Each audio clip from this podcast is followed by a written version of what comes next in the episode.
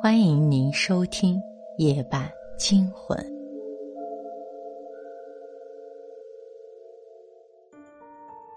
小区有鬼。日记本第一页用马克笔写道：“第一句话就让我后悔翻开了它。有鬼是什么意思？我现在遇到的这些怪事都是鬼干的吗？”来不及多想，我赶忙翻到第二页。不要相信张丽。张丽是胖子的名字。我看着纸上的字，冷汗一下子浸湿透了后背。没有这么巧的事。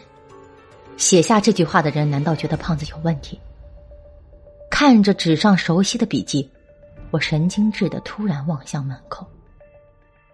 整栋楼仿佛连空气都停滞了一般，透着死寂。字的旁边还有一句话。被涂抹掉了。我强忍着莫名的眩晕感，翻到后面，将纸对准灯光。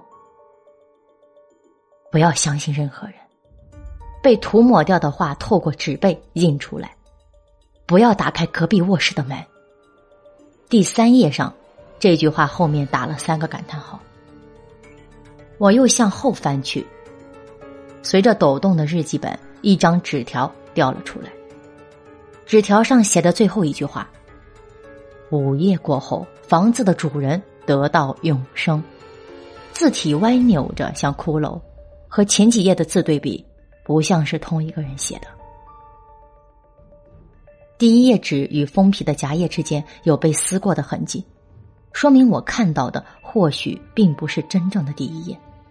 除了这些，接下来每一页的交接处几乎都可以看到纸张。被撕扯的痕迹，信息大概率不止这五句，有一些话被人撕掉了，这些话像是几个人轮流写下的一样。那么这些人是谁？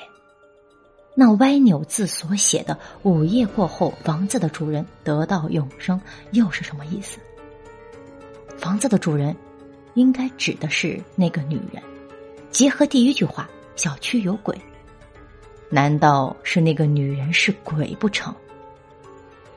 我咬着指甲思索着，写下这段话的人到底遇到了什么不可思议的事情，让他觉得这一切的背后是鬼神在操控？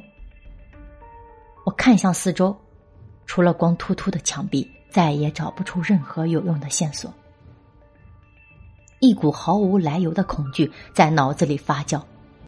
我走出卧室。环顾空无一人的陌生房间，用力掐了掐胳膊，确定自己不是在做梦。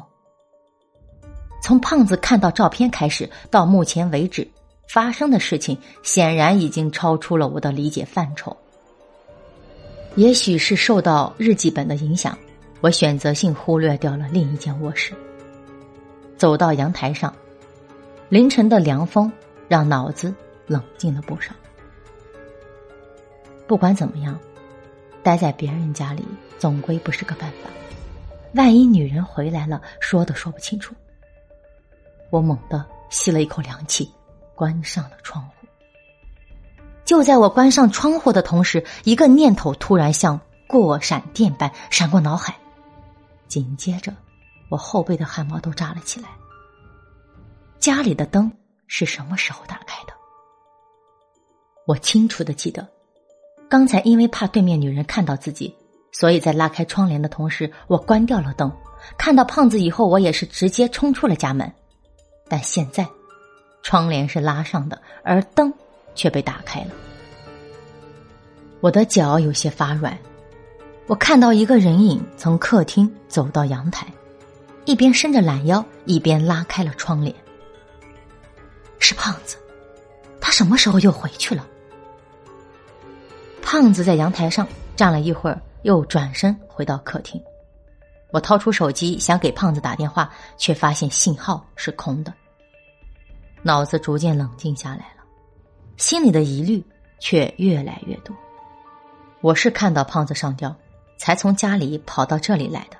但此刻胖子仿佛分身一般，又出现在了对面家里。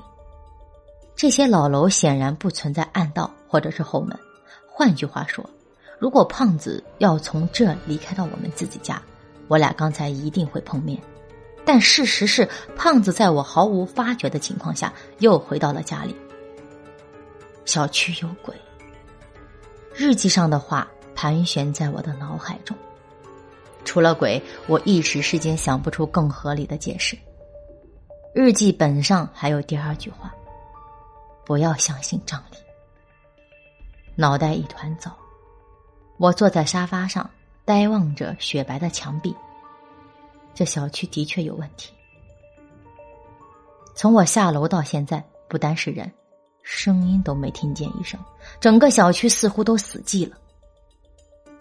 就在我左右为难的时候，隔壁那间上锁的房间突然“砰”的一声发出巨大的声响，我被吓得差点窒息。接着一阵类似电磁干扰的嘈杂音从门背后传来，声音越来越大。就像是在我耳边循环播放一样。